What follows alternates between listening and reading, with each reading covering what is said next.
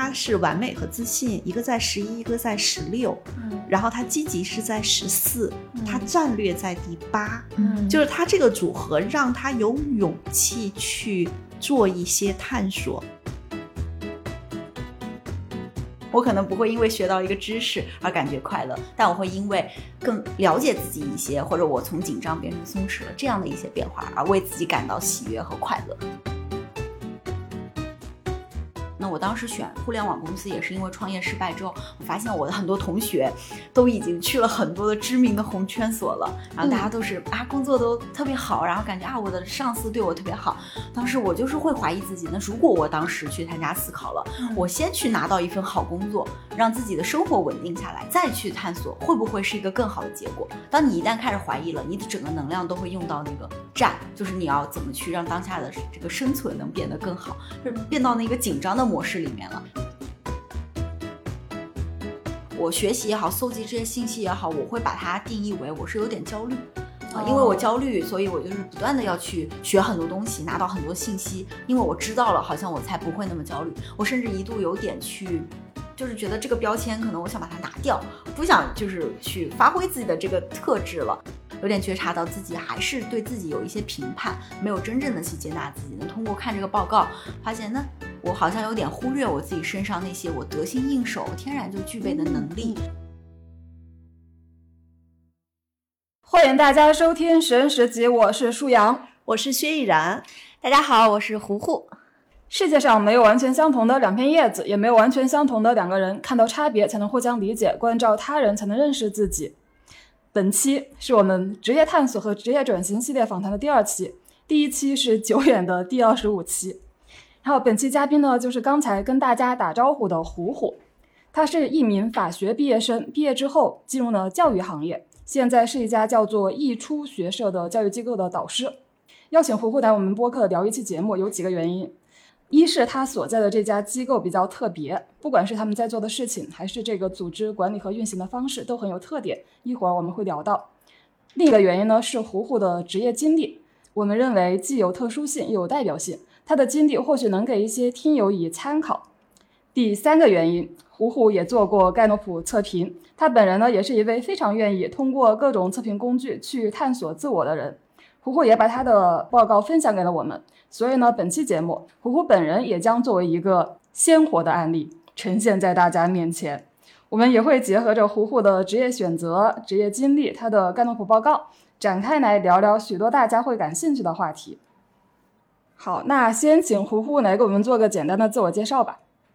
好的，大家好，我是胡胡。首先，特别特别荣幸能够来到十人十己播客，因为啊之前有听嘛，然后没想到今天能够成为这个幕后的嘉宾，来到这儿跟主播们一起聊，而且聊的还是我自己特别感兴趣的话题，关于他人、关于自己嘛，关于内在的一些探索。然后呢，我自己现在是一个在教育创新社区做全人导师这样的一个身份和角色啊，就像刚才主播说的，我之前其实是一名法学生，我大学四年学的是法学专业，然后后面呢，就是发现自己可能对这个教育更有热爱，所以转型到了教育领域。然后我自己形容自己的话，因为我之前其实，在我们这个工作那个播客上有介绍过自己，说用一个关键词，然后我当时用的是水。我觉得今天可以拿出来再分享一下，因为为什么用水来形容自己，是觉得就水。它的很多特征，我觉得特别像自己的生命的一些状态吧，比如它的一些灵活性、开放性，包括我感觉水也代表着敏感，代表着共情，我觉得这些都跟我自己对自己的一个认知是特别符合的。对，所以先跟大家介绍这些。嗯，嗯，嗯，胡胡刚才提到的那档播客叫《破土而出》，是吧？对对对，小宇宙上搜索“破土而出”就可以找到那档播客。欢迎大家关注。对，其实胡胡说到它像水的时候呢，我就赶紧去看它的盖洛普的报告，嗯，然后呢，我就看到它的体量排在第四，其实是很敏感嘛，就是能够感受到别人的感受，在我看来，它叫出厂设置，就它是很难通过后天训练习得的，当然也可以，比如说有一些方法啊，但是体量在前的小伙伴呢，其实有的时候会因为过于敏感，会在很多事情上或者人群中会感受到一些不那么自在和不那么舒服。比如说你最好的朋友，或者你现在在做教育嘛，你的学生他们可能情绪有一些波动的话，可能你也会感觉到自己会有那个波动。还有一个就我们说到适应这个才干啊，胡胡老师的适应排在十三，这个才干大家可能会觉得它其实没有那么靠前，但是我们一直都在讲说这本身也没有那么的精准，所以一般前十二、前十五，我们认为它都还算比较靠前。适应这个才干，它有个解读就叫随波逐流，啊，还挺有意思的，对吧？对，刚才正好薛老师讲到那个，想回应一下你说到那个水，然后说体谅嘛，然后我自己也明显感觉，其实水就是一体两面，它的另一面就是它很容易去吸收别人的情绪，也对应到我的工作上，可能我很容易去感知到跟同事或学生的一些感受，那同样我也很容易去被卷入他们的情绪之中，可能就。沉入其中，然后没有办法自拔。我觉得这也就是水另一面带给我的一些体会和感受。对，那陈燕老师就是能不能向我们整体介绍一下你拿到这份报告的时候给你留下的一些印象呢？这样我们可以从大体上先来了解一下胡胡。嗯嗯，呃，首先我要先说个背景信息，嗯，就是我手头大概有快到一百份律啊，已经超过一百份律师的盖洛普。啊，因为胡胡说他是法学院毕业的嘛，对啊，我也听过他之前那个播客，说人家在考那个司法考试，司法考试，他在吃烤串儿，就大家第二天要考试，大家都在挑灯夜读的时候，他在吃烧烤。但我其实见过很像胡胡这样报告的律师的报告，嗯哼啊，那么我们在这里头会讲到一个点，就是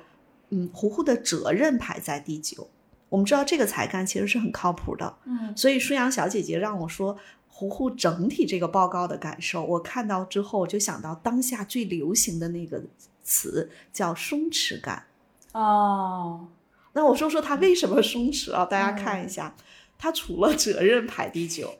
审慎、纪律、排难、分析、竞争、统帅、追求都排在后面。嗯。就是倒数十以内是吗？嗯，对，倒数十以内，嗯，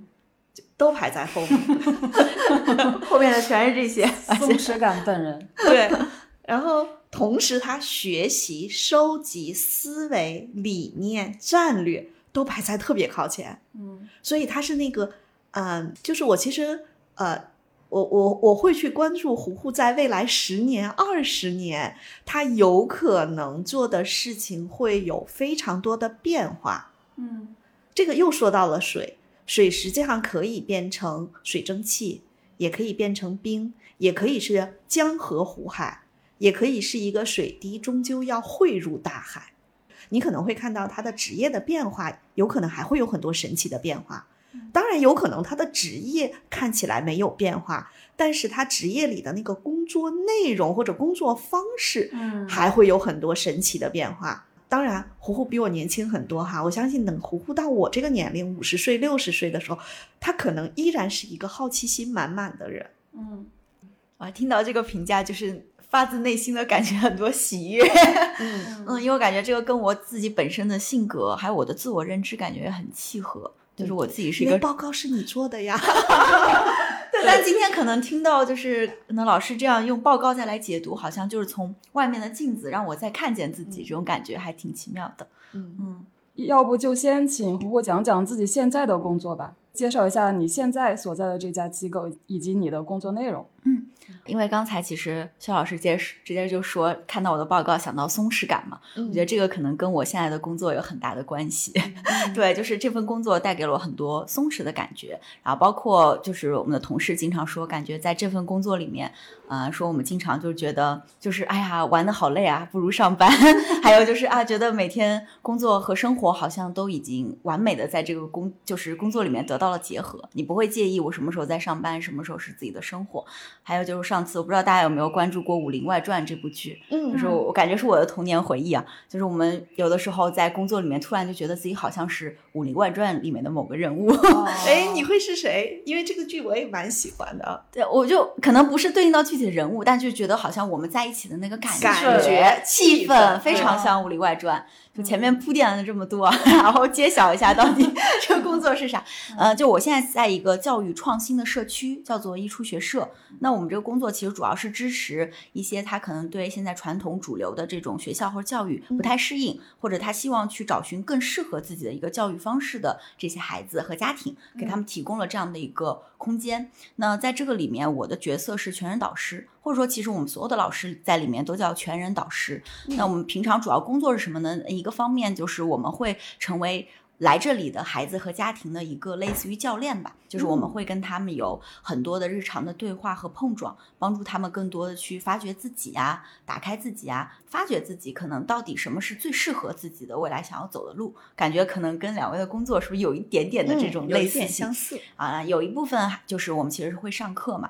就是因为我们觉得课程可能也是帮助孩子去打开世界、认知自己的一个很好的方式和途径。那这个课程，我们其实，在我们的教育社区里面就会比较宽泛，它不仅是那种可能一对多的那种传授型的知识型的一种课程，它可能也包括，比如说我们会有社区会议，那就是大家会在一起对我们整个社区发生的事情进行一个表达和投票，最后来决定跟所有人相关的这个公共型的事物会怎么去做一个决策。那这个也是我们的课程的一种，那可能我们还有一些可能日常的，就像在公司里开会研讨会吗？对对对，是这种感觉。我们发现其实就是什么叫社区，我们会把它定义为一个共创型的社区，就老师和学生其实都是参与到我们这个社区的建设和营造里面的，所有都是一份子。所以我们的课程就是就是感觉就这种互动啊，然后平常你去建造这个社区都是课程的一部分。哎，那你们的这个学生是年龄段是大概一个什么年年龄段的？嗯，目前我们是主要接收初高中生，对，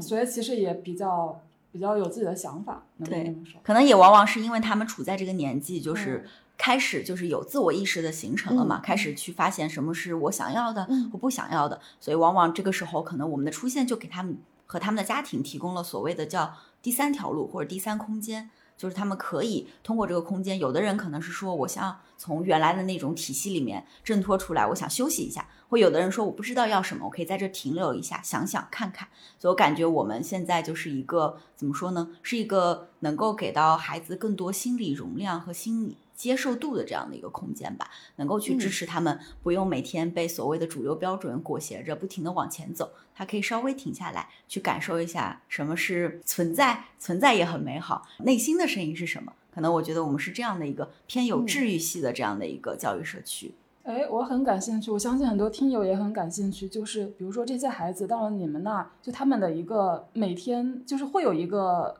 课程安排这样子的东西吗？会有一个就是课表在，但这个课表可能跟传统学校不太一样，就是它不是固定下来的，就是可能我们会有一些课程，它比如说这个学期都会有，它会在固定的时间，嗯，然后同时还有一些课程，它可能只会出现在比如其中的几周，那还有一些课程可能是我们根据场域的流动，看到大家的一些需求，然后随机发生的发起的。比如说，那社区会议是我们的一个固定型的，就是每周都会有这么一次发生。那可能比如说，我们突然就是昨天，我们就临时大家就觉得，哎，好像空气很好，阳光很好，我们想出去走走，所以临时就发起了一个城市探索的，我们去了呃那个奥森，去有一个下下午的这样的一个探索的活动。那可能比如说，我们还有里面有老师开的课，也有学生开的课。我们有的学生他对这个军事武器特别感兴趣。然后他把自己的兴趣就变成了一个小组，把自己的这个爱好就带过来了。然后通过我们学社会给他一定的资源的支持和脚手架的支持，他可以既发展自己的爱好，同时也能去感受到，其实我也能够给这个社区去创造和传递出来价值。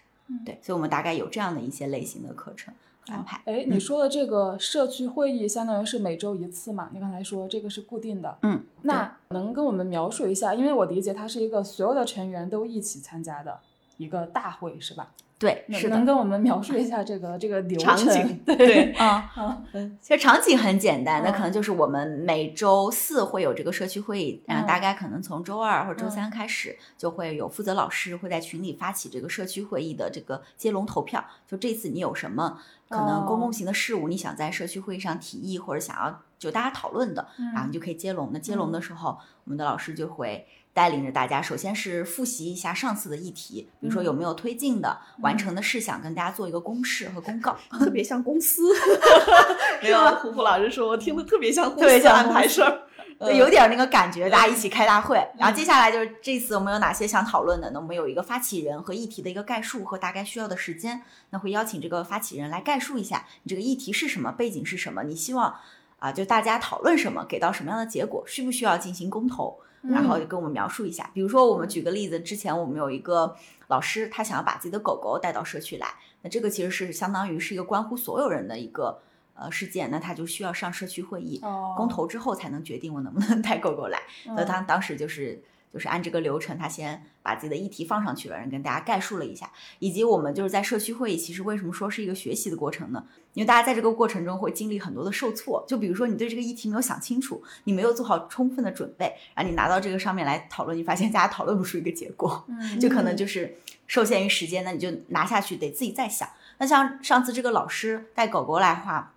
他之前就想得很清楚，他做了一个提案，就是我的狗狗来可能会遇到什么，那我需要大家配合我做什么，嗯那那我可能带过来会给大家带来什么利益或者影响，他都说清楚了，然后形成了一份非常清晰的 Word 的文档，相当于当天就发给大家了，那大家很清楚的看到了，然后我的疑惑都能直接被解决，所以我们直接就完成了投票，然后这个决议相当于当天就生效了。所以这个就是一个我们相当于给大家示范了一个比较好的，就是怎么去提建议、怎么去拿结果的一个过程。所以它就是相当于也是我们理想中的一个学习的过程。嗯哎，那就假设我是一个初中生，我我决定加入艺出学社，那可能肯定我一开始我可能也没有什么自己的一个项目会提出来嘛，也不知道怎么提。那我除了一周每周要参加这个全员大会之外，我其他的时间安排大概是什么样子的？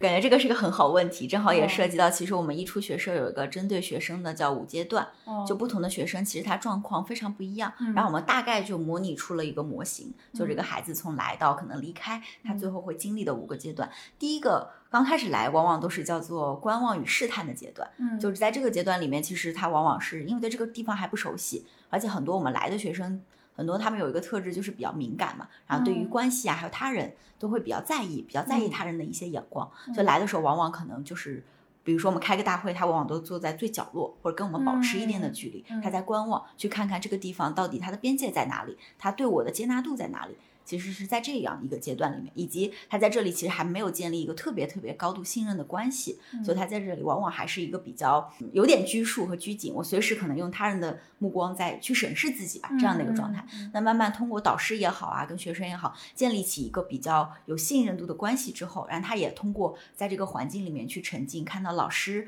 和其他的同学他们是怎么日常去生活和表现之后，他发现这里确实跟我以前待的学校不太一样，我在这里好像是哎可以去嗯做自己的，我可以去尝试一些好像之前。不能做或不敢做的事情，慢慢他的心里的那个开放空间会变得更大，然后他就会进入到行动的阶段。可能是一个，第一个是可能我会更愿意去参加更多活动，上更多课了，参与你们更多组织的一些活动了。那可能到后面就变成我变成那个发起人了。嗯我发现我不仅想要去吸收价值，我也想创造价值。我有一些感兴趣的活动，我也想像你们一样去发起。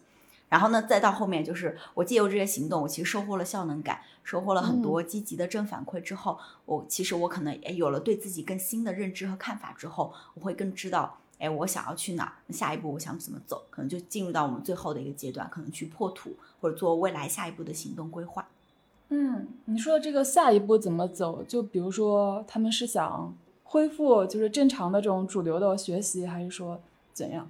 嗯，可能各种情况都有。嗯那比如说，嗯。有的孩子他可能到这个阶段，他觉得，哎，他有一瞬间，他就觉得，哎，我在这儿待够了，嗯。我觉嗯得差不多了，我想要去上大学，或者我想要回到、嗯呃传统的那个学校，或者我想要怎么怎么样，可能有各种情况。比如说，嗯我们今天有个孩子，他说我想回去开一个个人的工作室，不想继续学习了，我想直接开始创业。嗯那不管是他的想法是什么，但我们觉得他发自内心的自己有了这个想法，而不是因为哎呀我家人让我觉得哎呀我一定要回去了，他们觉得我在这儿待的时间太长了。我我特别 好奇哈，因为这个年龄段的孩子我接触的很少很少，我就说，呃，我接触非常多，二十五岁到三十五岁的人都不知都想不明白自己干嘛，就一方面想着我不想上这个班儿了，呃，我想做自由职业，或者我想怎样怎样，然后但是好像都都找不到。那么小的孩子，他们他们怎么找到这个呢？就或者我们问一问胡胡老师，你当时是怎么找到说你作为一个法学院的学生？因为其实在中国啊，能考上法学院的嗯学生那个分数都不低，然后呢，一堆优秀的这个伙伴们卷在一起。然后呢，要进红圈儿所，红圈儿所起薪可能就是三万，就是，所以我也想问两个问题。第一个是你你们现在这么就是辅导这么小的孩子，他们是怎么找到自己的那个我想做什么？这是第一个问题。嗯第二个问题，我也想让胡胡老师讲讲，就是你自己又是怎么找到的这个？嗯，嗯，虽然我也辅导很多小伙伴，很好的问题。对，但是我觉得，就胡胡老师这个跨度还挺大的，因为呃，你之前说过你是在 MBTI 里是 INFP 是吧对，？是是是，虽然我对 MBTI 一直抱有一点点小问号，嗯因为我觉得二分法呢，我觉得它嗯太太太绝对了，嗯但我也知道 INFP 实际上特别不适合职场。所以我身边有一大批 INFP 的小伙伴都说，如果我要做自由职业者，我该怎么做？但是我发现受困于各种原因啊，也没那么容易找到自己很舒服的那个状态。至少今天虎虎让我感受到他找到了嗯。啊，所以我想问这两个问题。嗯，我我再补充一下，嗯就是我会觉得，就其实这两个问题都是讲，就一个人怎么才能找到他就是有热情的想做的那件事情嘛。就因为我会觉得，就很多时候还是那个就一个榜样或者一个范本的参照的力量，就大大家基本上是被这个东西所影响。就比如自由职业也是一样的，就很多人觉得我看到别人做自由职业，好像做得很自由、很潇洒，所以我也想那样。这种榜样或者我看到好像很好，这种力量真的足以让一个人把这件事情就是做下去吗？这也是我的一个嗯一嗯个问题。嗯，我觉得两位的问题特别好。第一个就是说，就是我们怎么去帮我们的学生找到。嗯其实说实话，我觉得这件事真的很难，而且我自己的认知就它其实是一个不是一个找确定答案的过程。就我感觉你相比说找那个确定的事情更。就不如说，其实你是在找自己嘛，或者你怎么去慢慢的学会更好的去跟自己相处。那其实我们的孩子确实在这个年纪，很多时候我们我能感觉吧，其实大部分孩子真的就是哪怕他破土的时候，其实他都并没有真的想好我要什么。我觉得其实我们现在看到的更多的案例，还是他因为主流的一些声音或者父母的声音告诉他啊，比如说我到十七岁了，那我应该要去上一个。就是更正规的，所谓正规的一个学校了，或者我到十七岁了啊，我的同学们都怎么怎么样，所以我应该要怎么怎么样，所以我要走。其实，在那个时候，他虽然是自己说出来的，但是我们可能根据他聊天啊，跟他的一些沟通，我们发现他其实还是因为我看到别人怎么怎么做，嗯，还是有一个参照系的。，对，但我其实不知道我要什么，但我又很紧张、很焦虑啊，那我得先走着现看现。在职场人不也这样？吗是是是，所以我就觉得啊，其实能看到他当时那个状态，其实他是没有想好的。往往我们觉得他可能需要再给一点自己更多的时间。常见到的、就是，我我觉得他嗯可能也永远想不好。我觉得这个事情嗯可能是当他想到这一步，他去做，他去尝试，然后他发现可能跟自己的想法不不太一样的时候，他会再去调整。嗯嗯嗯，是，就是当嗯你其实就真的想不好的时候，那那你先去做吧，然后你自己决定，那我要去去这么做，那那我们觉得嗯也 OK 嘛，那你先走走看，不行你也可以再回来或者再怎么样。所以我们其实大部分的孩子，我觉得是那样的一个状态吧。但我们确实也能看到有小部分的孩子，但这些往往确实年纪会偏大一些，他之前也探索的会比较多，比如说可能呃休学在家，然后也去过很多不同的机构，然后自嗯己可能确实对自己挖的也比较深吧，然后在我们这儿待了，确实时间要比较长，对自己的认知是比较清楚的。然后他最后说，哎，那我可能现在要去一个创新的大学，或者是我觉得我现在应该更适合去做一个个人的工作室。他确实收集了更多的信息，自己内在也痛苦过、挣扎过。比较多嗯时间了，去拿了拿到了一个答案。但说实话，我们也不是说他现在拿到这个答案，他这个一辈子他就觉得啊，我就确定了。我们感觉他未来可能还是有很多的这种怀疑啊、否定啊或挣扎的时刻在。但至少在这一刻，我觉得我们见证他去走完了这样的一个历程吧。我可能觉得。当下对于他来说，他自己能够非常轻松的，或者是松弛的去说出，我真的很想要去做这个，而不是因为我别无选择了，我焦虑的去拿到了这个答案。我觉得可能我们更期待的是后者会更多一些。对哎，胡胡，你毕业五年了，对虽然你说你当时就觉得对教育感兴趣，嗯但是这五年中，其实是不是也会有一些，就是在整个的这个大方向里面的这个变化？我觉得挺多的。我为什么说是水嘛？就我觉得我自己一直是在流动和变化的状态，甚至我现在觉得对我的自己的工作非常满意，但我仍旧觉得我对未来还是保持着一个比较开放的态度。所谓的使命也好啊，或者嗯真正的自己，我觉得也是在一个寻找的过程，甚至一度我已经放弃寻找了。我会觉得跟我们讲讲这个过程吧。对，对，那我就说一下，就是我自己的这个，就是为什么从法学到到现在这个教育的这个过程吧。就之前就是学法律，我觉得其实跟很多人的那个选择专业的过程是很像的，就是你相当于高考之后，你之前在一个就是全力为高考。奔赴的一个状态，然后给你按了一个暂停键，告诉你你现在要选择你未来的终身的职业了。嗯嗯就是你没有多少时间思考嘛，嗯你相当于就是快速的去收集意见，爸妈哦说，他人说，然后你觉得啊、差不多，然后自己就是做了一个决定，然后选了法学。那我还记得我当时选择法学的那个理由是。呃，就是你作为女孩子之后学了法律，能更好的保护自己，就是这样的一个理由选择了 选法律。现在想来觉得，嗯，挺可爱的那个时候的想法。说，因为好找工作，因为工收入高。对对对对对，就很多这样的理由。因为我自己感觉我的性格是一个比较随心的一个状态，就是我很在意自己的感受，嗯不太听从自己大脑的指挥吧。我觉得这个可能是我的个性，还是过去的经历使然。所以我在上大学，我会明显的发现我非常的不快乐。就是上那些课，我发现就是不知道在学什么，然后跟他没有有共鸣，哦因为舒阳也是他的专业，他没那么喜欢。对对对，就没有什么连接。那嗯当一个人在痛苦的时候，你就会想办法去减轻这个痛苦，或给自己去找答案。那我就是一个没有办法让自己长期的去浸泡在痛苦中，我一定要从那儿跳出来，去看看为什么，去找答案。所以我找答案就是从大学开始自我探索的旅程嘛。所以那个时候就是疯狂往往校外跑，去探索，就是去参加各种各样的活动。那个为什么吗？因为嗯他竞争在后。他要是竞争在前，他一定是在法学院里特别卷的学生。就要先卷到前面再说。对，因为有很多竞争嗯。在前的人，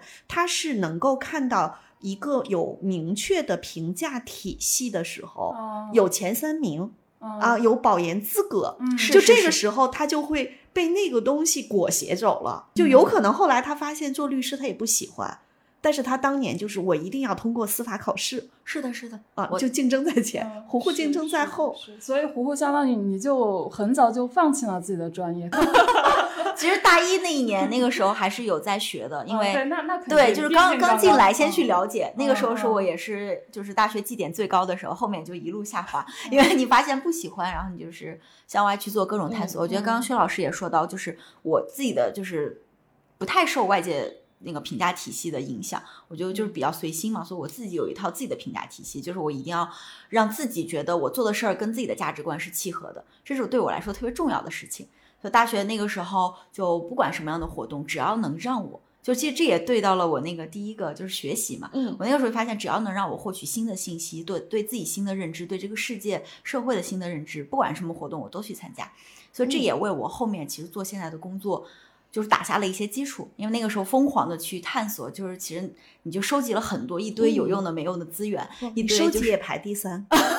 学习加收集这两加在一起，那就疯狂的收集和学对，习。是是，那个时候甚至有人会说啊，你参加这个活动跟你现在有什么关系啊？嗯，但是我就是觉得，那我去认识一下、感受一下总没错吧？然后就认识了很多可能就是很各行各业有很有趣的人。然后恰巧我现在这份工作，就是因为那个时候认识的一个小伙伴，然后他就是无意中发了个朋友圈被我刷到了。然后我当时就投了我现在这个工作的简历嘛，所以其实很巧，你就发现那个时候你撒下的那些点，其实最后连成了一个线，然后嗯支撑你到现在。也是因为我当时有这样的一个可能性格的特质，然后让我嗯现在拿到了这份工作吧。所以我嗯当时就是哎，回想起来觉得还挺妙的。也是在那个收集的过程中，我发现其实跟人的相处。呃，嗯以及就是可能我站在讲台上，比如跟大家去分享一些我的经历也好，对我来说其实是最轻松和简单的。相比我要去背那些法条，去嗯理解那些法理的知识，我觉得是更简单的。所以那个时候其实还谈不上喜欢，只是觉得这份工作做得更轻松、更快乐。所以我就觉得这里头补一句哈，嗯胡胡的完美排在十一，嗯就是完美排在前面的人，也是自然而然的愿意去发挥自己的优势。比如说他不跟自己较劲，啊，那要看他有没有排难 有没有分析。但是完美在前的小伙伴，他也会很自然的，就是去发挥自己的优势。嗯，所以像胡胡说的，他觉得去跟大家分享这件事情啊、谈不上特别的特别享受，但是他会觉得这个事情对他来说是就是嗯很自然而然、轻松的能做出嗯来。是嗯，这个还挺好的。对，嗯所以那，我觉得，哎，那是不是可以尝试一下去做这个类型的工作？正好那个时候也参加了一些所谓的教练的一些活动啊，然后我嗯自己当时也体验了被教练嘛，然后觉得，哎，好像这些也可以跟与人接触，嗯然后探索、挖掘这些相关联，所以那个时候慢慢就是浮现出来，是不是可以去做教育？嗯其实这些也是因为探索过，然后把这些点连成了一个教育。因为有了教育这个途径之后，就会更有意识的从之前一个非常广撒网的一个阶段，到成了嗯哎有针对性的去找一些教育相关的活动。那个时候去大量接触了一些青少年、青少年的一些营队啊，然后呃也参加了支教啊这样的一个活动。那个其实都是到大三了。对，嗯然后也是在 大家准备思考的时候，我去参加了支教，也是很妙。然后你就发现，哎，在这个过程中，你的就是你没有意识到的一些点，就是更多的被激发了。激活了，对，嗯激活了，你会发现啊，原来其实跟人相处，可能以前是觉得轻松简单，但你进入了一只脚踏入教育，你发现有那么多可以去探索的一些概念也好啊，还有你以前没有意识到的。然后我开始反思，我之前接受的教育是怎样的？为什么我从高中到现在，然后好像一直就是。要自己那么费力的去探索，好像学校给我的支持那么那么的少啊，就是开始去反思这些问题了。嗯你开始觉得对自己过往的这个系统也好，有一些怀疑了。这个我觉得也帮我慢慢的去坚定了，那我想要一个什么样的教育？那我自己走过这个历程，呢我能不能帮助其他人可以更好的、更顺利的去走完这个教育的过程？所以慢慢的就是会有了，形成了自己的所谓的一些初步的教育理念和想法，嗯对，沉淀下来了，所以就会在这个领域走得更深吧。对，嗯然后那个时候其实也很巧，就是我大学毕业的时候，正好接呃就是比较机缘巧合吧，然后认识了一个学长，他自己当时在做自己的教育创业项目，然后我就加入他了。然后也是因为我们当时共创了一个项目，然后就入入选了一个叫做群岛的教育孵化器，嗯他们就是专门支持这种呃，就有着教育创新理念的一些小微机构，然后我们就被选上了，所以也是相当于在那个机构里面去认识了很多跟我们有着相同教育理念的一些人。当时那个机构的两位老师也给我们补充了很多很多教育相关的一些知识和信息，所以我就像一个海绵一样，嗯啊，然后吸收了很多，然后也相当于奠定了我踏入教育的这个基石吧。相当于虽然没有教育的这个基础，也没有任何的专业的背景，嗯但是因为你的探索和你自己的这些反思和捕捉，嗯然后和这些你正好机缘巧合拿到了这些信息吧，所以我觉得自己也更有。对自己的这个相信嘛，你觉得我可以就是在教育领域试试看，哪怕我没有所谓的这个主流的专业背景的认可，大概是这样的一个历程，然后就走入教育了。当然，就是这个只是一个相当于你进了教育的大门嘛。那教育其实它的领域和门类也很多，你可能可以做老师，然后你也可能可以去做这个教育的研发，就各个领域。那你其实我觉得进来之后，我也探索了挺长时间的。可能嗯开始在教育创业的时候，是类似于作为一个创业者的身份去带一些夏令营的项目。那后面我也去过互联网教育公司，去尝试相当于身居幕后去开发一些课程。啊，去做研发课程的开发，对对，然后你去相当于一次性可以面对更多的用户，收集很嗯多的反馈，拿到数据。然后后面也尝试过可能去做自由职业者，那段时间就是相当于不喜欢上一份工作，不喜欢那种被管着的状态。在互联网公司之后去做的自由职业？对对对，啊这个也是我觉得可能跟我的个性也比较像嘛，因为在互联网公司那个时候经常的加班嘛，嗯然后大家还挺有所谓的这个卷的文化在的，因为你要去竞争，要获得胜利，我觉得我挺跟那个文化挺不兼容的啊，然后所以我就离开了。因为你没竞争，开个玩笑啊，对。对，然后就大家就发现每天大家晚上都加班到十点，然后大家不走，我也不敢走。而且就是我们做那个研发的工作，你会发现他对那个审慎啊、细节的要求非常非常的高。嗯因为你要开发的是一个线上的，类似于是一个要被反复阅读的一个课程嘛，有很多的嗯逐字稿，相当于你要每句话都要精雕细琢。然后我觉得这这个工作里面对我来说考验太大了，要调用我很多不擅长的能力，所以我就离开了那家公司吧。我就是再去寻找，那到底我喜欢这个，到底我哎是，那你做自由职业者是做什么呢？呃，自由职业者当时也比较巧，就正好我们之前我的创业公司的那个同事，他有对接一个新疆和云南那边的一个基金会，然后我们去做那边的呃青少年的一个职业发展。项目的一个支持，然后他需要一个外部的老师来合作，是以兼职的身份加入。然后我当时也想给自己放个假，去放松一下。其实我觉得也算是一个小小的挫折吧，相当于我探索了自己的创业失败了，然后来到一个互联网公司，大家因为那个时候大家都去互联网嘛，觉得很好啊，然后你高速的发展，然后我觉得我怎么好像也跟那儿不适应，那都到底要的是什么？所以我说那我先停下来吧，然后就去做了这个新疆和云南的这个青少年的职业发展项目。啊，那个时候比较轻松，可能一周也就是三天时间，其他时间可以自己安排啊，大概是这样的一个节奏。嗯，然后去那边，相当于你可以远离都市，去跟那些孩子们接触一下，我觉得也是让我进一步的感受到了，我还是喜欢这种线下的人和人的最直接的交互，而且你马上能够感受到这个孩子他的一些他脸面部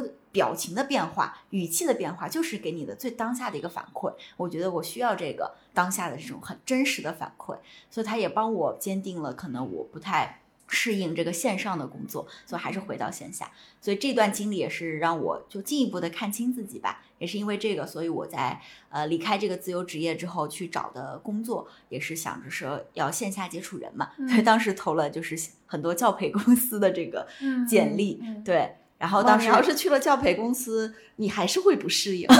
对，也很妙，因为我当时想到，那怎么跟人接触呢？因为我的背景的限制，其实挺挺难进入到一些公立学校的，嗯啊，所以我就想，那那我只能先去教培公司先试试看了。那不管怎么样，我先动起来嘛，让自己先进入一个正轨。那我再去想不合适，我可以再去换，但至少我可以先拿到更多的信息来帮我去认知自己。嗯，所以相当投了那个简历。我觉得胡胡讲到这一段的时候，特别想插入一个点，就是我又看了他的盖洛普，他是完美和自信，一个在十一，一个在十六，嗯，然后他积极是在十四，他。战略在第八，嗯，就是他这个组合让他有勇气去做一些探索，嗯，而不会。啊，就是我们其实，在职业探索中最怕一种方式，叫一直在瞄准，就是不敢射击啊啊，那个状态实际上，呃，这个瞄准的过程中，他收集了很多信息，但我们绝不会因为我们收集信息就做出呃绝对没有风险的选择。有一些小伙伴就是他也收集信息，他收集完之后，他不敢做决策。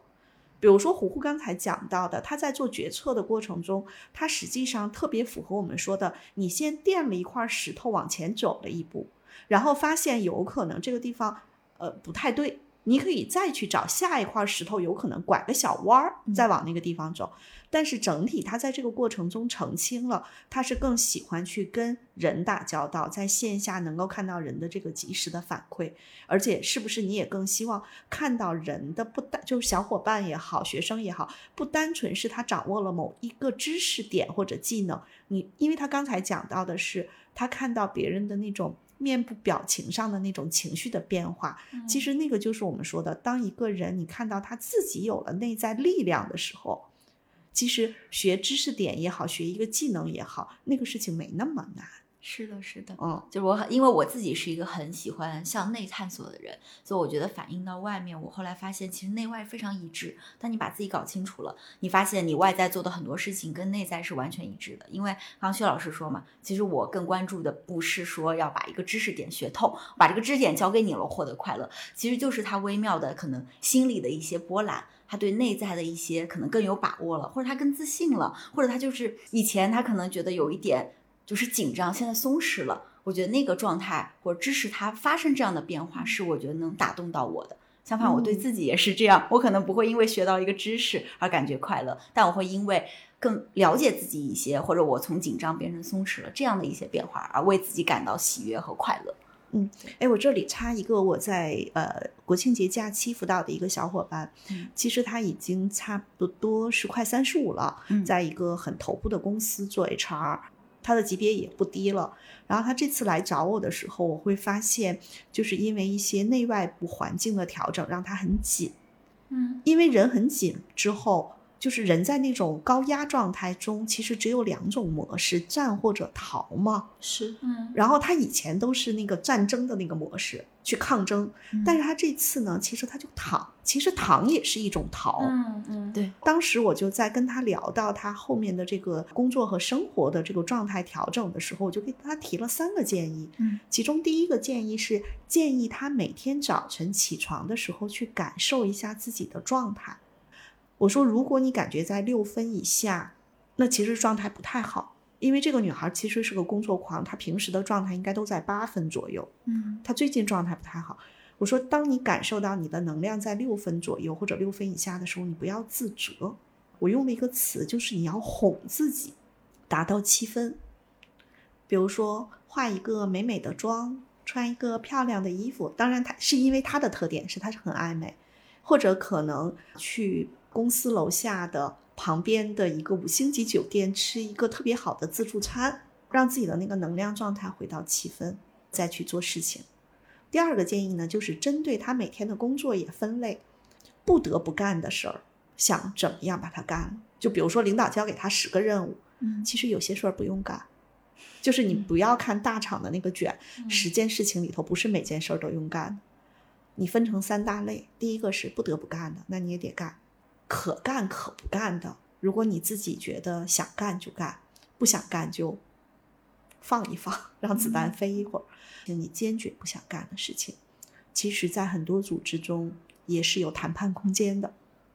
但是他如果不把自己调整到七分以上，他就没有心力去做这个判断和调整，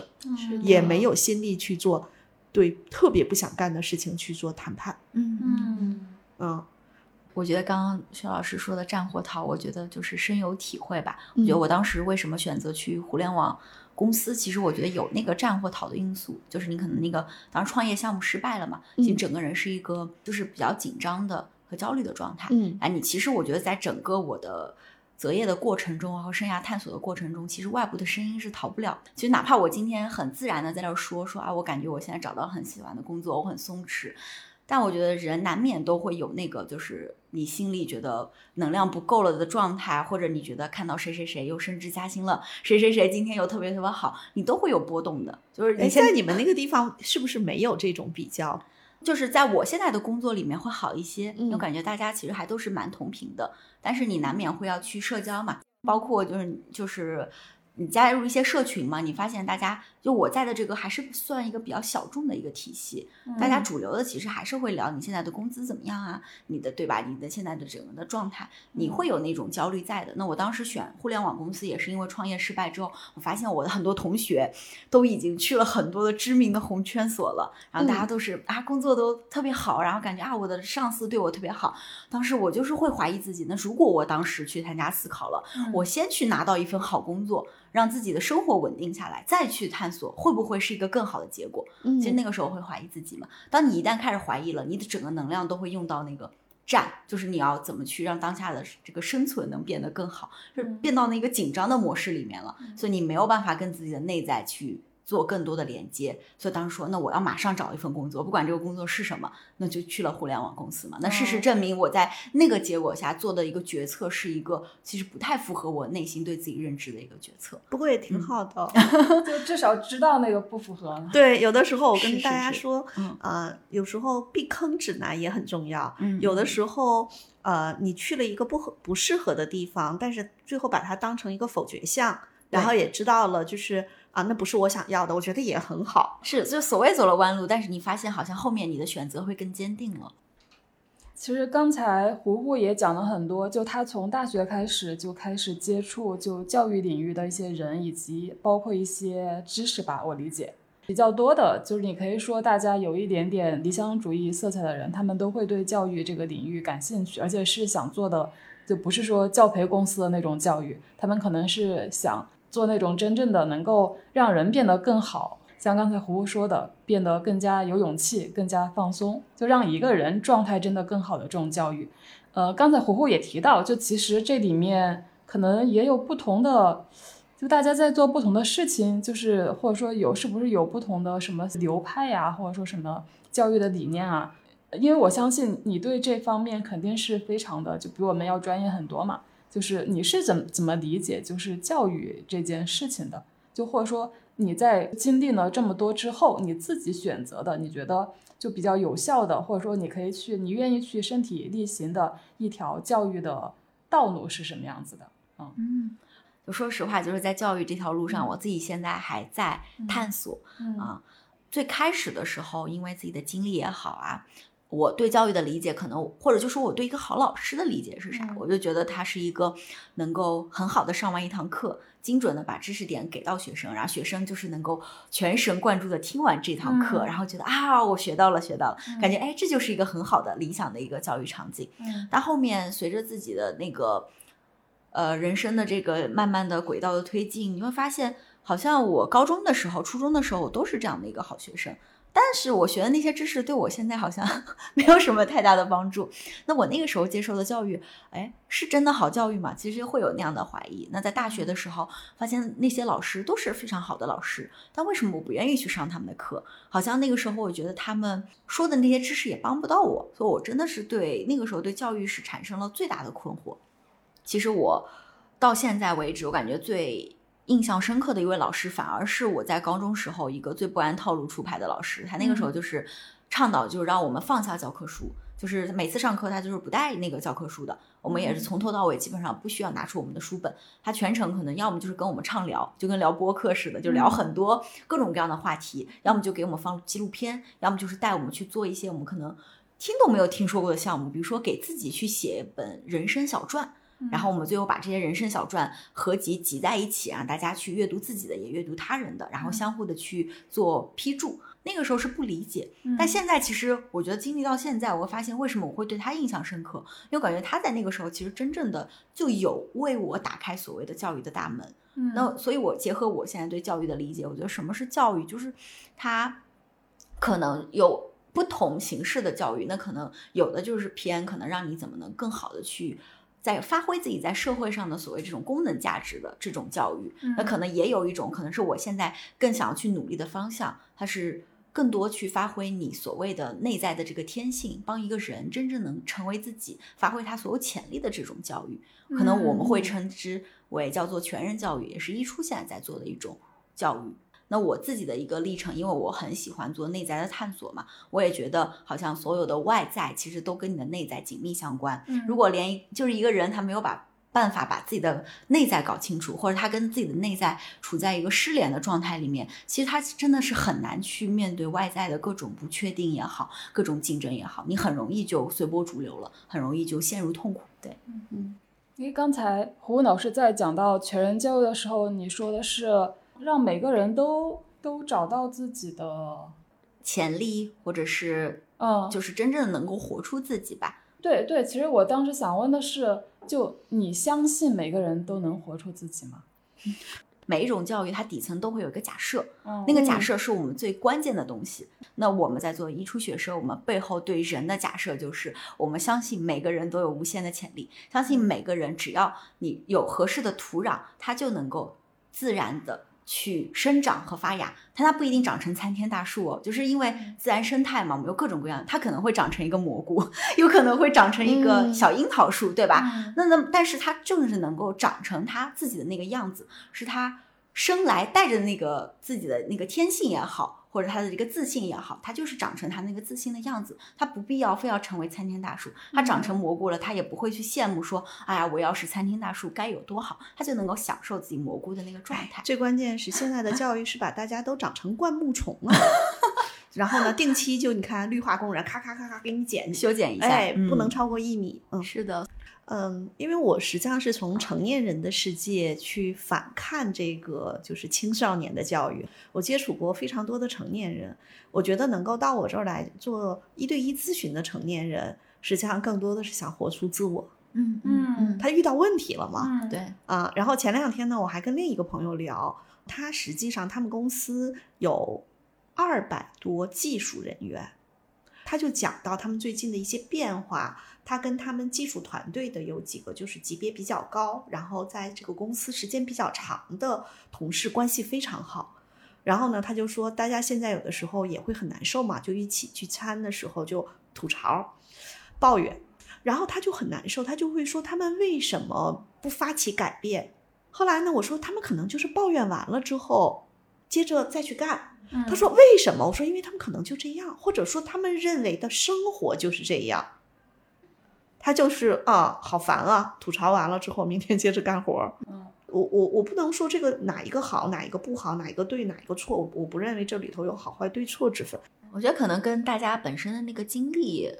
也有关系吧，就可能他以前可能周围的人过的都是这样的生活，反正内在就是觉得那这个已经很固定了嘛，成为他一个面对世界的一个基本的认知。那对其实你把这个认知去拿掉，或者要硬塞给他一个新的认知，其实是挺难的。我又很喜欢一句话，就是不是我自己亲身经历去悟到的东西，其实都不是我的。嗯所以我就感觉那那可能就是，如果他在这个状态下，他很能自洽，很舒服，那也不是非要改变。是的，对，所以就是我的那个朋友就说说他看到他们，他就他就觉得你们那么抱怨，那么难受，为什么第二天还那样？我说他的抱怨就好像是出了一身汗，回家洗个澡，对，这个很形象，这个对，就对，就 是你你你不用把嗯他们的抱怨太当回事儿，那个其实就是一种啊释放而已。对啊，嗯嗯，我说谁难受谁改变嘛。对，是的，是的，嗯嗯是。就我刚才提那个问题，因为我觉得是作为一个教育者的身份，就是你那个假设的确还挺重要的。就我联想到，就是吴晓波，他去年还是前年的时候就说过一句话，被很多人喷，嗯嗯就他说，就我的内容只是给大概的这个意思啊，给嗯全中国什么百分之一还是百分之零点一的人看的。就他觉得大部分的人其实他们就是就是没有那种不不要叫自我觉察或自我觉醒吧。但我的这些属于这些启蒙的东西，讲什么企业家精神的东西，其实就我的受众就只有百分之一或者百分之一都不到的那些人，并且他认为那其他的百分之九十九的人是不值得被启蒙的，大概是这个意思。嗯，因为其实我觉得某种意义上他其实也是一个教育者嘛，不过他做的可能是一个什么企业家或者说管理这个阶层的这个教育。他现在主要做富二代的这样 二代接班。那确实感觉好像跟我们做的那个底层的假设就挺不一样的，因为假设的不一样，所以你本身的动作也好啊，传递的很多东西都不一样，也意味着你其实吸引过来的人也会非常不一样。嗯嗯，嗯对。但就是像我感觉，其实就是可能各种形态的教育都有吧。你在人生的发展的不同阶段，可能你也需要不同的教育的形式。如果他就是能够，我觉得就是本着一个善念吧、初心吧，我觉得可能就是就是等等让合适的人得到他需要的东西，可能就是。他所谓的比较好的教育吧，那可能我们现在就是有我们固定的受众，但可能嗯当他生长到一定的阶段，他可能就需要其他类型的教育了。那我们也非常鼓励他去做其他类型的探索。嗯嗯嗯。哎，那嗯，虎虎，我还有一个问题，就是你会觉得，比方说你现在所在的这家机构一出学社，就它会吸引的都是跟你比较类似的人吗？或者说，你觉得其实大家也都，不管是个性啊，还是背景啊，都也还比较多元化？嗯，首先我们这里的就是我们一出学社里面的角色设置就非常多元，我们嗯既有全人导师，也有社会导师，还有来沉浸的老师，还有一些外部合作的一些机构也好啊，或者个体。所以我们首先角色很多，然后具体的人，我就感觉反正。我观察下来，我跟我们同事都还挺不一样的。这个不一样，可能是在性格和背景上，其实差异非常非常的大。嗯啊，那但是我觉得好像内核也有一些相似的地方。我觉得首先就是好像这些人就是在就是我们的职业生涯探索中都没有那么的顺利，就是这个顺利可能是主流意义上的顺利啊。嗯那比如说你就是。考一个非常好的大学，然后就是哎，自然就拿到了一个很好的 offer，然后你这一路工作好像也没有什么不顺遂的地方。我感觉我们这批人好像都不是。那我们有人就是经历了上了一个很好的大学，可能可以说是大家什么人中龙凤了，但是他在大学的时候就休学了。他发现好像这不是自己想要的，然后还有人就是可能，哎，我去工作，工作特别好，但我突然有一天开始怀疑自己的意义了，或者有人就是可能工作到一半，我也觉得去了一个非常非常好的机构，但是他觉得这个不是他想要的，就是好像都会有一点那种不顺在，因为有了不顺，你就是有了痛苦嘛，有了痛苦，嗯那这些人可能他又不满足于当下的这个在痛苦之中，所以他想要改变，所以觉得大家会来到这里。那还有一层，我觉得这些人可能就是有一个比较强大的。自我评价体系就不太容易受主流的影响，因因为我们做这份工作，说实话就是没有所谓的那么就是高的工资嘛。然后可能很多时候我们去跟别人说我们做这工作，大家也就是觉得啊做的很好很好，但是我不是很理解，而且感觉跟我的生活很远，其实也不太会被主流的话语体系所认可。我们有时候会自嘲说我们像边缘人啊。所以那我觉得，就是你能够在这样的一个边缘状态里面，拿着不高的薪水，也在一个北京非常边缘的地区，你能够自得其乐，那你一定是内在有一个比较强大的自我评价体系，嗯你不会那么容易被主流裹挟或者吞噬。嗯但凡你能坚持一段时间的，那说明就是你还是比较强大的。因为可能之前我们也来过一些同事离开了，可能去了他觉得我更认可的机构，那他可能就是对被筛选下来了嘛。所以我觉得现在留在一处的这些老师，说实话都待了，大部分都是比较长时间的了。那我们的人员更换率还是蛮低的，嗯他们都是真心的去认可这份工作的。我觉得。对，就是有有用现在 那个话说，有点子理想在身上，可能是、嗯对，觉得大家好像有这样的一个特质吧。那还有其实就是说关于教育的嘛，那大家还都是蛮喜欢去反思的。基于我自己的经历，我经历的这些好像没有那么顺遂的事情，我会有一个不满在身上。那这个不满可能是对我过往的这个教育经历的不满，或是我对我过往的这些所在的这个评价系统的不满，他总是有一点怀疑和不满，所以我才想要去改变，想要去创造。我觉得好像这这批人身上是有这些共性在的。嗯我觉得其实有自己的一套评价体系这一点，我觉得这其实是一个非常好或者非常珍贵的一种能力，因为我觉得任何一个人，你不可能一辈子都真的活得在主流标准里那么优秀吧？你如果一旦某个阶段不优秀，你又没有一个自己的评价体系，就会很痛苦啊。是是哦是的呀，真的是因为这样的伙伴我见过很多呀。嗯 对，嗯，所以感觉我就觉得在这个时候，其实找同路人还挺重要的。可能我在一出之前，我也经历过，我其实好像内在有隐隐的有一个价值体系在，但你那个时候还没有很坚定或很成型嘛，但你就不断的受到外面的冲击，你在拉扯的过程中很痛苦。那可能来到一出也好，包括我刚刚提到的加入那个群岛的教育孵化器，我就发现遇到了一批跟我一样的人。然后你发现好像自己没有那么孤独了，那大家在这里好像都活得不那么主流，但也挺自得其乐的。你发现，哎，这个是可以的，而且你们可以相互取暖，就是用群岛那个话说叫孤岛连成群岛。我觉得这个可能就是你通过外界的力量来帮助你去建立和巩固自己的价值体系的一个方式吧。哎，那你会觉得你们之间的价值观是属于你觉你觉得是属于多元呢，还是趋同呢？就比如说你们这一批人，我觉得有，嗯，肯定还是挺不一样的。就是你说价值观嘛，因为我我理解的价值观就是你觉得什么是就对，比如嗯对对一个事物，你们学堂里的一个公共事物，可能大家也会有不同的对看法。就是可能我们比如说同一件事，大家可能会有不同的处理方式。那有的人是那种很快的，或者他的那个就是气场很强大；那有的人可能是慢一点的、柔和一点的。我觉得性格也好啊，或者你处事的方式和态度上，还是有很多的不同的。然后我们也经常说，其实来到这儿，大家之间要经历很多的磨合。有老师说，我们这里是人性的修罗场，就你在这里能最大程度的去暴露自己，然后看见自己，让你把人性的那些脆弱也好啊、扭曲也好，都全给暴露出来。然后在这里就是慢慢的通过这种，然后可能更真实的去回归到自己吧。所以我我感觉好像从大层面的价值观来说，还有挺多不同。但你说肯定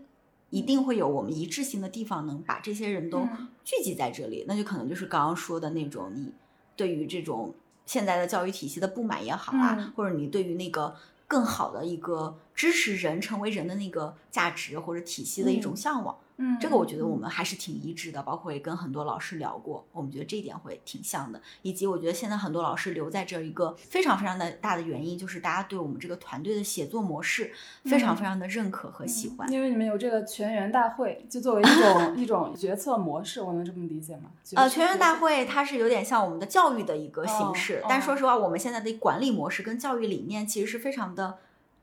融合在一起的，就相当于我们怎么去管理我们的老师，我们也就是用这个理念去跟我们的学生做互动，不会说老师一套，学生一套，嗯这样会有点扭曲。所以你发现我们在学生那里，我们类似于用全民公投的方式，嗯那老师其实很多的事务的决策，可能除了最重大的一些财务。那个可能是需要有人来重点把关的，其他我们基本上都是老师要充分的发发表意见。然后我们现在有一个叫做建议流程的，很像刚才老师说的那个叫谁痛苦谁改变，谁不满嗯谁发起。就是比如说你觉得现在公司有一个，我觉得哎呀，比如说我不喜欢现在的这个薪酬制度，我觉得不公平。嗯我们之前就真的是有过，然后那个老师就说不行，那我现在要改革一下我们的薪酬制度，可以？那你不满你就来发起改变嘛。那改变不是说我说一嗓子大家就改变了，那嗯你发现你还是要承担很多责任的对。然后他当时就是可能去调研专家啊，调研所有人，然后最后拿那个方案出来，然后一轮、二轮、三轮投票，嗯好，慢慢的我们就哎，我们真的把这个薪酬制度就改了，嗯，所以我们就是会发现大家还挺喜欢现在这个模式的。我想在商业组织里头，还是需要有更主导的决策者，因为有很多事情它是会，就是它会要面对市场的一些变化。嗯比如说像我们辅导的那个，咱们在抖音上面做直播电商的，那很有可能就是比如说啊、四季度有双十一，有年货节，铺多少货，供应链怎么去弄，这个事情是需要快速有决策的，就不太一样。是的，是因，为商业组织大的逻辑还是给老板打工嘛，对老板是那个最终的负责和决策人。对，他也嗯承担的最大的风险嘛。嗯对，是，可能我我觉得我们就为什么叫边缘和小众嘛，就我们在探索的这个，其实嗯。为什么我们觉得它适用于我们？一是我们的体量很小，第二嗯。是因为我们做的是教育，对其实你是跟人真实的互动的的，它非常依靠老师本人的这个状态，你自己的这个叫做协作的理念，往往嗯。也深刻的影响到我们的教育模式，所以你需要在这上面做一个调整，没有办法完全的用商业的逻辑来去嗯。做教育。对是的，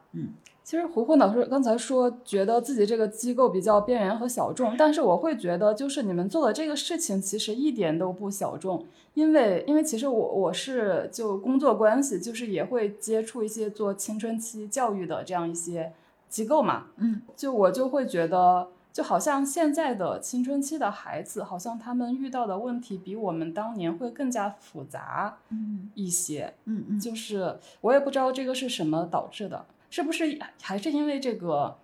呃，因为我们当年成长环境还不是完全是线上，就没有被网络裹挟的这么的严重。是的，是的，因因为说互联网就不是把大家连接在一起，而且把而是把大家分隔成可能更加隔绝的一个一个的世界。嗯所以就是我会觉得有的时候一个青春期的孩子，他到底受哪一个世界的影响，可能大人也不知道，所以可能会出现很多就是更加复杂的问题。就青春期的孩子，他可能会有一些跟这个现在的主流的教育里面会会有非常多的冲突，非常多的好像难以解决的一些张力在。嗯，是是是，我觉得那个“张力”这个词儿用的很好。嗯就是我感觉，就是我们这个机构本身，其实它最主要的那个需求吧，或者家庭来到这儿需求，往往就是家庭内部产生了非常大的张力，这个张力已经大到没有办法在家庭内部这个系统来解决了，他需要求助于一个外部的系统，把这个 张力给转移。那我们就是其实就是承接这个张力的这样的一个外部的系统。那很多家庭面临的这个张力，往往你会发现，它是既有个性化的部分，还有非常非常普遍化的问题，比如说就是家长的那种控制。那我希望孩子能够不断的去取得更好的成绩，变得更好。其实扪心自问吧，我觉得可能呃很多的家长或者是。就我自己有的时候都会这样自激自己，就觉得我要更好。我觉得他好像就有点像一个时代的一个病症吧，就所有人都不敢停下来。就之前我们看那个项标说的嘛，就现在大家好像进入到了一个就是蜂鸟的那个状态，你只有不断的扑棱翅膀，你才能留在原地。然后所以所有人都觉得在内卷嘛，为什么一内卷？那其实这个。时代的也会反映到现在的教育，就大人卷，其实小孩也卷，然后大人卷了，他也觉得不能让自己的小孩不卷，所以就是发现那个所有的这个时代的张力，它内化到每个家庭，就变得，呃，孩子跟家长之间每天就是感觉，哎，我面对家长就如临大敌，我感觉他总是对我有要求，他总想控制我，他一这样的话，我就不愿意跟他对话了，我然后所以家长就孩子也不愿意让家长知道自己在想什么，家长也少了那种跟孩子真正去沟通的渠道，所以这个时候可能我们的存在就是，一是让孩子跟家长之间能够有一个物理的空间的一个隔绝吧，让他们先在两个空间，然后孩子能够哎，终于放下自己的身心，能够好好的去跟自己的内在做一个对话。然后第二，其实我们能够作为一个桥梁去连接孩子和家长。那既了更了解孩子，同时能够去更好的去支持到家长，去听听家长内在的一些声音，然后帮他们去做一个更好的信息的这个传递。那你会觉得你自己在对就是现在的青春期的孩子有一个什么观察吗？可能还没有就是特别系统的总结，但是感感觉跟他们相处，现在确实是觉得有一些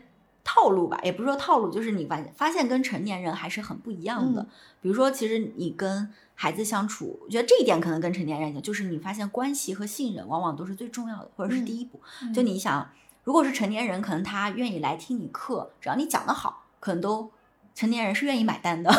嗯 但是孩子不是，孩子可能他来到你的课，他觉得这个老师吧，他的气质或者气场不搭，你讲的再好，我可能都不愿意听，我就走了。而且我们现在其实不会强制上课，嗯就是你真的你发现你跟他没有一个建立一个很好的关系，你去跟他上导师课，哦他可能就是随时你发现他的身体都写满了我抗拒，我想走，他也 不会对你真正的敞开自己的心扉。所以这一点我们觉得就是在跟青少年特别想问，是不是你们的老师都有体谅，才能 get 到这个信息？哎，真的，我觉得可能我们老师这一点可能刚刚有点没说，就是我们的老师还都挺，就跟人相处这一块儿都还挺有自己的心得或者方式的。他一定是嗯能够收集到这个信息，就像你说的，他们都写。虽然可能嗯成年人可能也能收集到，对就是呃不，我说的不是成年人啊，嗯我说的嗯可能在那个公立学校，老师可能也能收集到，嗯但他其实会把这个打上一个标签儿，这是这这是有问题的。对，这是好学生，这是坏学生。对，所以特别有意思。比如说，我们有学生刚来的时候，他身上还带着过往的烙印。他遇到我们的时候都说啊，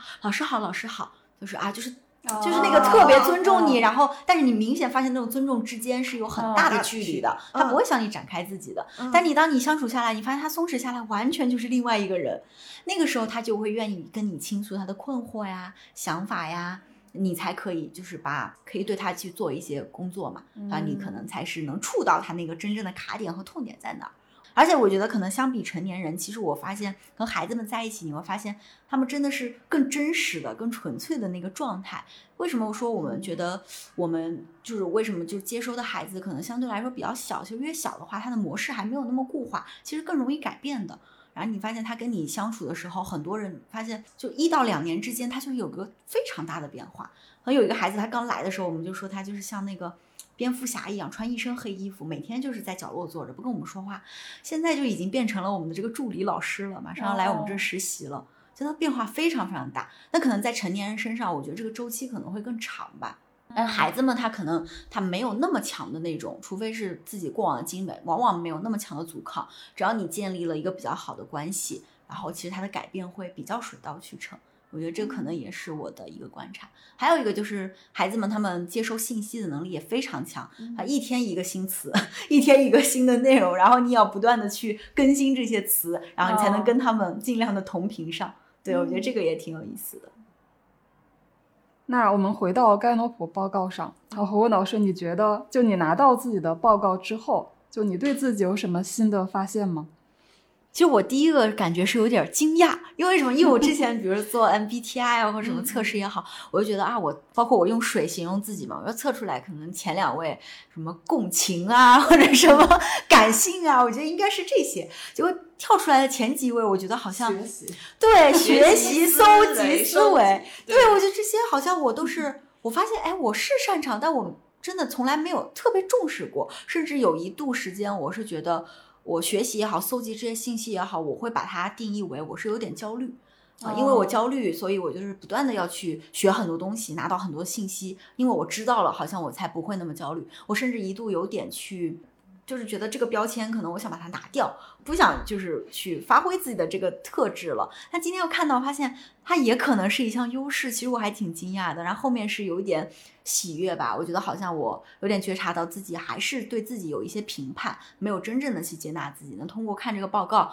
发现那。我好像有点忽略我自己身上那些我得心应手、天然就具备的能力。嗯那我现在换了一个视角看，那是不是我可能可以跟他再产生一些新的火花？嗯我再把它用一个更积极的视角、正向的视角去看待它，是不是我还可以再去发挥一下、挖掘一下自己？我其实突然对自己有了一些新的期待吧。我觉得这是我拿到报告去看的一个最大的一个感受。嗯哎，胡胡刚才说的这个感受也给了我一个启发，就是我们说在战略思维中哈，胡胡只有分析排三十三特别靠后，嗯嗯，分析排后面的人基本上就是不太理性的人，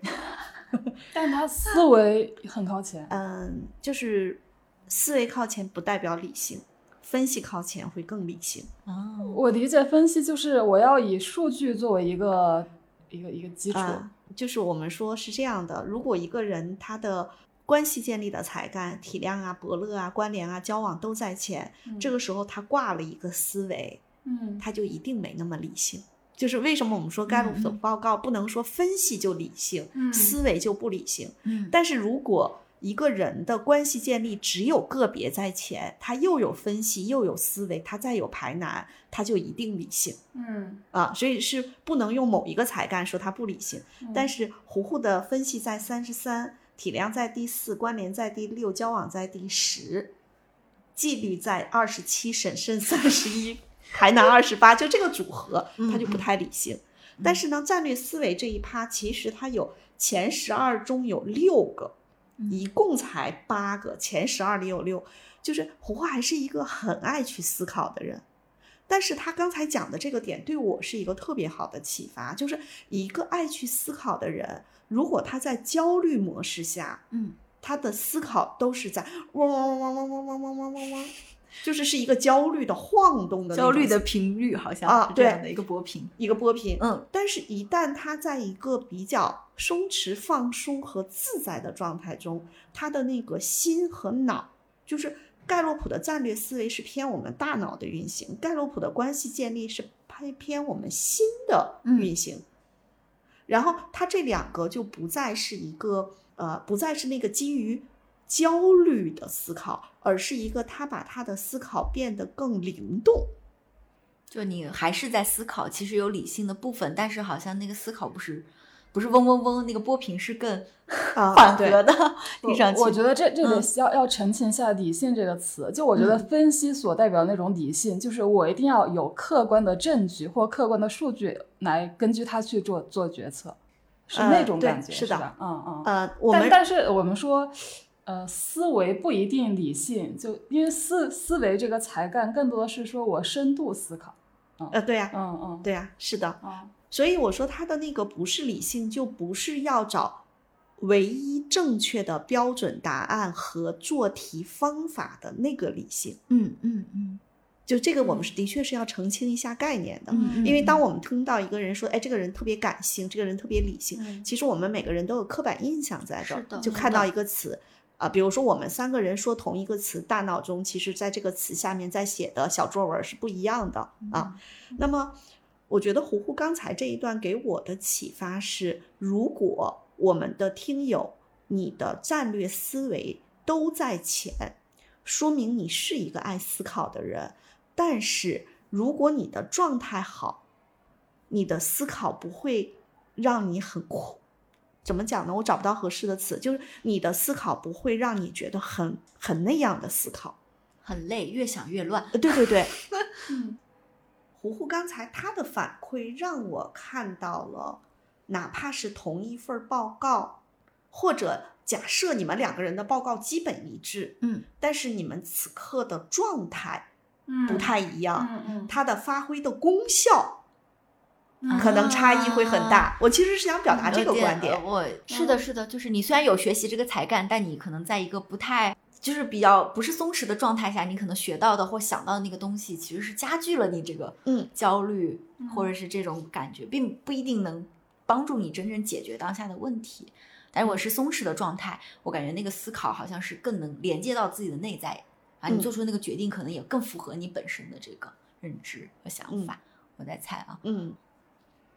然后我也想补充一下，因为刚刚说到那个学习和思考嘛，我发现我确实是一个，就脑子里经常会哎呀想很多，然后但我确实发现，当我在松弛的状态下，往往会有一种福至心灵的感觉，那个想就是有点有点像是直觉的感觉，你就发现哎就是这个，关联排第六啊，你 当然有直觉。对，就是觉得哎就是这个就是对了，就是那种感觉，嗯呃，胡胡的盖洛普还蛮有意思呢，它理念第五，关联第六，战略第八。嗯嗯所以你有的时候你既有深度思考，你有也有很多头脑中好像不知道怎么冒出来的奇思妙想。是的，是的，我有这种感觉。就有点你不知道那个信息可能储存在哪里了，但是你松弛了那个东西就一下就被激调活，然后呢，你会嗯感觉到那些神经元之间，他们好像自己又碰撞上来，又激活了。对，就突然打通，就进我觉得这个就是我会让我经常觉得啊，好惊讶，我就是想出来了啊，但嗯但往往就是发生在你其实是比较松弛的，就嗯。就是或者就是说你比如说冥想的那种状态，我觉得现在因为我自己比较喜欢做冥想嘛，就让嗯。自己从一个紧张的状态慢慢平和下来，嗯。深呼吸，往往嗯。就会有这样的一个 奇思妙想的涌现，嗯，嗯。还挺妙的。所以其实虎虎的报告，到时候我们听友可以看一下，他的报告还挺有意思的。其实他也他如果没有责任，他也没那么爱干活。但是因为有责任，所以有些活儿来了，嗯，他也就干了，就干了。哎，我还蛮好奇的，一个就是刚刚薛老师说，就是那个个别是我的最后一个，还有个你就是说感觉未来可能有就是什么，就可能还会做很多尝试或者怎么样，嗯还挺想听您分享一下这个部分。这两个点哈，嗯第一个嗯是呃，我拿到胡胡老师的报告，我觉得他个别在三十四，其实稍微有一点有一点吃惊嗯啊，因为比如说我是听完你之前做过的播客，我对你做了背调，打着引号，然后呢，我就在说，那我就去猜一下。嗯它的盖洛普的报告有哪些可能在前？比如说你的体量、关联、交往在前，这个是一定我是猜到的啊。但是个别在后，我嗯稍微有一点点惊讶。嗯然后今天其实我也一直在拿着这个才干，在跟胡胡他在录音的时候，嗯我也在琢磨。嗯，对，我就嗯在想为什么个别在后。那首先盖洛普他每一个才干啊、呃之间，他肯定是。他会跟他，因为三十四个才干的排序，他一定是在这个测评的数据的背后有哪个在前，哪个就容易在后，它肯定是一个这样的筛选机制。国内有非常多机构想去破解它的算法，嗯其实都没有破解成功。哇，那但是这里头我看到胡胡的包容十五，公平二十，然后我就在想，他个别三十四。可能跟这两个才干排在中段是有一些关系的。首先，第一个点是对胡胡来说，你是不是从内心是关注每一个人？呃，这个我看我要稍微解释一下。嗯如果一个人个别和交往都特别靠前，这个人我们在讲课的时候会说他是叫挑人 plus，嗯，特别挑人。特别挑人。嗯因为个别这个才干，他叫他台湾版本给他起了一个外号叫选角导演，嗯他就是能够非常清楚的发现每一个人的独特性。比如说，现在如果我们这个房间里头有八个人，哪怕他们都是销售，但是我们就能发现这八个链家的销售的小哥，他们不同的地方，他们可能通过统一的培训和话术，但是我们还是能够感受到他们轻微的差那个不同。嗯嗯嗯嗯这个是个别才干排在前面的人，他天然就有这样的一种敏感度。嗯嗯他跟体谅的那个敏感不一样，体谅的敏感是我能够感受到你的感受。嗯，就是你我融为了一体，镜像神经元那个。对对对嗯，哇哦！但是这个个别就好像我在在嗯这里看着这八个链家的销售，发现他们的不一样。哦，因为我个别排的比较靠前，舒阳我记得也是个别排在偏后的。二十几。呃，嗯 那么我是特别关注那个个体的微妙差异。嗯啊，我觉得这个可能是会有不同的地方，这是第一个点。第二个点还有一个是，我觉得胡胡可能也真的没有那么挑人。哇，这点我觉得好像跟大家同事们对我的评价挺一致的，嗯就是好像我感觉，比如说我们有很多性格各异的导生，但我感觉好像就是对我来说哈，我就好像都能接，然后都愿意去跟他们互动。啊，嗯，我没有我觉得这个可能 是个别在后的一个很嗯重要的原因。嗯，就比如说我个别在前，我真的我我就不妨告诉大家，有很多场景，很多情况下，比如说这个房间里有二十个人，我用我的个别哗一量完之后，我可能只挑了三个人，啊，然后剩下的十七个人，如果在这个场里头，我需要跟他们保持链接的时候，我可能我说的过分一点，就是表表面面的社交礼仪。嗯啊，我我我知道我自己很挑人，我把这个挑人这个维度在在我自我在就是要把它打开。比如说有二十个人的时候，我至少要保证自己对十六个人都不都都是可以接纳的。就这个过程，我是需要我刻意训练的，需要努力一下。对，需要努力一下。呃，因为胡胡老师是个别排在后头，剩下实际上他的呃关系建立没有再排在后面的。嗯我见过还有另外一种报告，就是战略思维都排前面，关系建立里只有个别。嗯那这时候他的个别就更像是思考方式，就相当于我说的，对我看到二十个人，我的大脑中夸夸夸夸夸，把这二十个人都盘了一遍。嗯嗯，嗯嗯，的确可能是他没那么挑人。嗯因为我个别也二十几嘛，也比较靠后，我觉得我能够理解。就其实就是，我觉得底层我会觉得人的相似性还是大过不同。哦，呃，有可能有一个底层的假设在。对对对，这个底层的假设就特别有意思，可能还是像舒阳说的，他是有一个偏好，嗯，是那个也是一个底层的一个叫假设也好，叫偏好也好，对，对是有这样，是的，是的，是的。嗯对啊，我觉得这个又给了我很多的启发，因为我开始我其实对个别没有特别多的理解，我说这啥意思？但我这么一分析，好像哎，对自己的理解又加深了一嗯点，嗯，太有意思了。这个我觉得这个还挺神的，我觉得 我觉得报告就是这可能嗯也是、也是为什么，就刚才胡文老师说，他觉得每个人都可以成为无限潜力股，是不是？每个人都可以发现自我，找到自我。你知道我的方式是什么？我觉得嗯每个人，我甚至可能就就大概的，就是我那个个别在前嗯就夸他大概是会长成这样，他大概会长，就我我可能有一个啊就是就是个体的关注个体，然后去思考他那个点，所以就回到了说虎虎为什么我在看到他的报告，我觉得他可能三十五岁、四十五岁、五十五岁的时候会非常的不太一样的那个点，嗯。就是因为学习、收集、思维、理念、战略，所有这些都在前面的小伙伴，他其实是他的大脑也会驱使他去探究这个更有意思的世界，嗯。然后这。个世界本身也在变化，然后你就会收集这些新信息，思考这些新信息，又会生长出来一些新想法。然后就是这个好奇满满的状态，就会让你不断的遇到更多的可能性。太期待了。嗯，好，这期播客咱们就先聊到这。插播一个广告，我们已经在知识星球 APP 上建立了新的根据地，名字就叫“职场真话”，跟我们的聊天体图书“职场真话”同名。